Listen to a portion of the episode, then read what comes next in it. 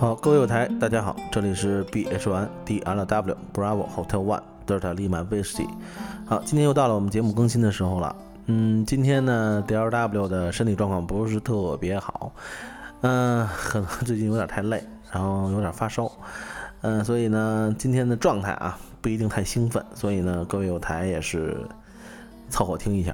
今天我们讲一讲什么呢？今天我们还是讲一讲，继续上次的，上次我们讲过 Portable。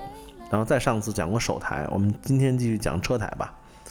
车台的话，其实很多现在啊，很多我们大家都提到过基地台跟移动电台。之前我们说到的移动电台，现在其实真正的基地台跟移动电台的区别并不是很大。因为以前所谓的移动电台的话，其实就是我们把我们的车载台是通过这个汽车本身的电瓶的供电，然后装在我们的这个车上，然后变成了移动电台。但是我们现在呢，很多人大家都知道，现在随着我们这个基地台的这种缩小化和移动电台的缩小化，而且包括移动电台它本身的频率范围会很宽。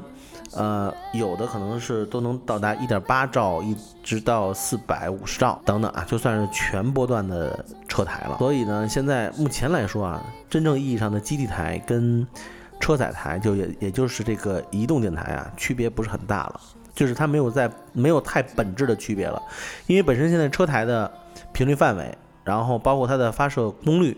都是算是就是能够满足我们平时的通联的需求，所以就没有一种就是让人感觉说啊，我机器台在频率范围上啊，在发射功率上有什么绝对的优势。所以目前来说，移动电台和基地电台是可以互相转换的，所以我们就不用再提什么基地台，还有一个什么什么车台的问题了。然后呢，还有呢，就是我们之前提到过的 HF 电台，这也就是高频的高频的电台呢，我们一般指的它频率范围呢是一点八兆到三十兆之间的频率。从技术角度上来看啊，应当属于这个。呃，一点八兆应当属于这个中频的范围，HF 波段是最常用的业余无线电波段，在白天黑夜的任何时候，我们都可以在这个 HF 的波段进行这个全球范围的通讯，那也就是我们这个短波的波段。呃，还有就是我们刚才提到的这个呃全波段电台，包括 ICOM 也好，还有是 iLinko 啊、亚 ISO 啊等等，呃，他们都会有一个全波段的手台或者车台供我们的 HAM 去使用。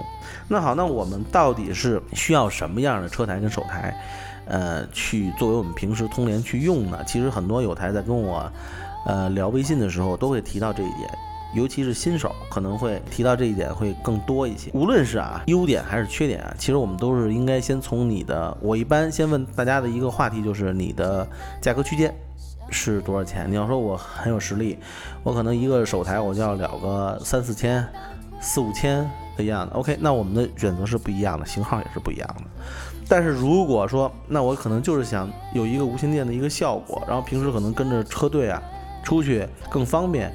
呃，爬山、户外旅游更方便。我是一个驴友，可能对于这个无线电的操作，我要求不一定很高，不一定很专业的话，那好，几百块钱的手台也是有的。呃，当然了，车台没有太便宜的，所以的话，我一般呢跟 Ham 在做微信的交流的时候，一般我先会问您到底是。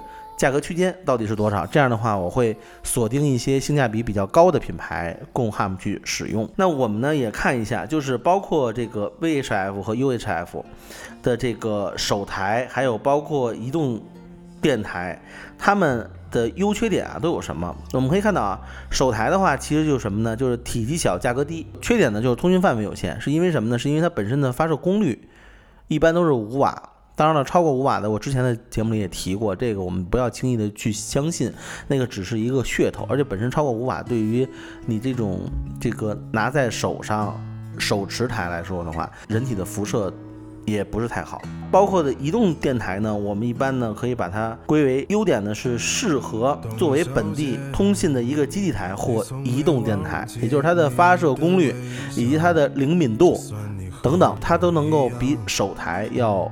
更好一些，效果会更好一些，而且它的就是实用的功能也会更多一些，频率范围会更宽，发射功率会更高。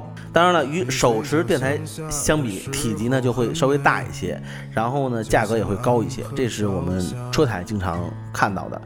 呃，然后呢它的这个携带来说也不是很方便，除了一些呃短波的那种便携的车台。当然了，所谓的便携呢，也是要比手台的分量还有体积要大很多。它只不过是在功能上，比如像雅伊瑟的八幺拐，对吧？它是可以既有这个 UV 段，还有这个短波。在这方面的话，它就优于我们平时用的手台。嗯，在我们接收的频率上和发射的频率上，呃，要有一个，就它能有很多的玩法。OK，那好，那我们到底是选择什么样呢手台呢，或者是车台？我建议还是选择一个全波段电台，这是在你的经济状况允许的情况下。因为什么呢？因为呃，无论是我们它是想要的发射的模式。还是波段，然后还有呢，就是它的这个这个这个通联的距离来说，我相信全波段的电台应该是能够，呃，满足你一定时期的需求，就是通联需求。而且的话，手台也好，车台也好，其实在这个圈子里，大家能够知道，有些品牌还是很保值的，呃，就是不会说像手机一样说，哎，我今天买是一个价。明天买可能就一下就打了一个四折，对吧？打了一个五折等等。所以啊，手台来说，车台来说，买到一些经典的型号之后，我们是可以不光是自己用，也可以作为收藏。所以呃，因为就是无线电的技术，目前手台也好，车载也好，其实在功能上已经发挥到极致了，所以不存在着说呃今后的。呃，这个无线电的通联，我现在的手台达不到这个效果，没有这个功能，这个顾虑已经可以不用有了。呃，反而呢，现在可能是正好是模拟转数字的这么一个时代，无非呢，很多手台是模拟设备，不具备这个数字的功能。现在其实很多大品牌的这个出的手台也好，车台也好，很多都是数模两用，甚至中继台都有数模两用的功能。来了数字信号。解析数字信号来了，模拟信号解析模拟信号，所以无线电的发展，数字一定会是今后的一个趋势。但是模拟信号一定也不会被摒弃，因为它终归是一种传播方式，已经存在了这么多年。好的。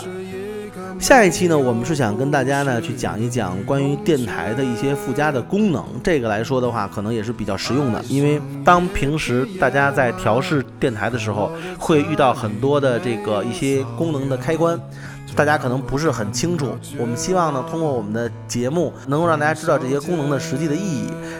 这样的话，我们不仅能够对电台本身有一个了解，并且能够让我们的电台的功能发挥到极致。好的，这里是 B H Y D L W Bravo Hotel One Delta Lima 威士忌。嗯，我的个人微信号是八幺二三零六八幺零八幺二三零六八幺零。希望大家呢加我的个人微信，然后跟我实时的互动。也希望听完这期的友台们帮助 D L W 转发我们这期的节目，因为我们希望有更多的 HAM 能够加入到。我们的这个圈子里来，能够有更多的 HAM 能够活跃这个圈子，让我们 HAM 的这个圈子越做越好。好，送给大家七十三，这里 B H Y D L W，再见。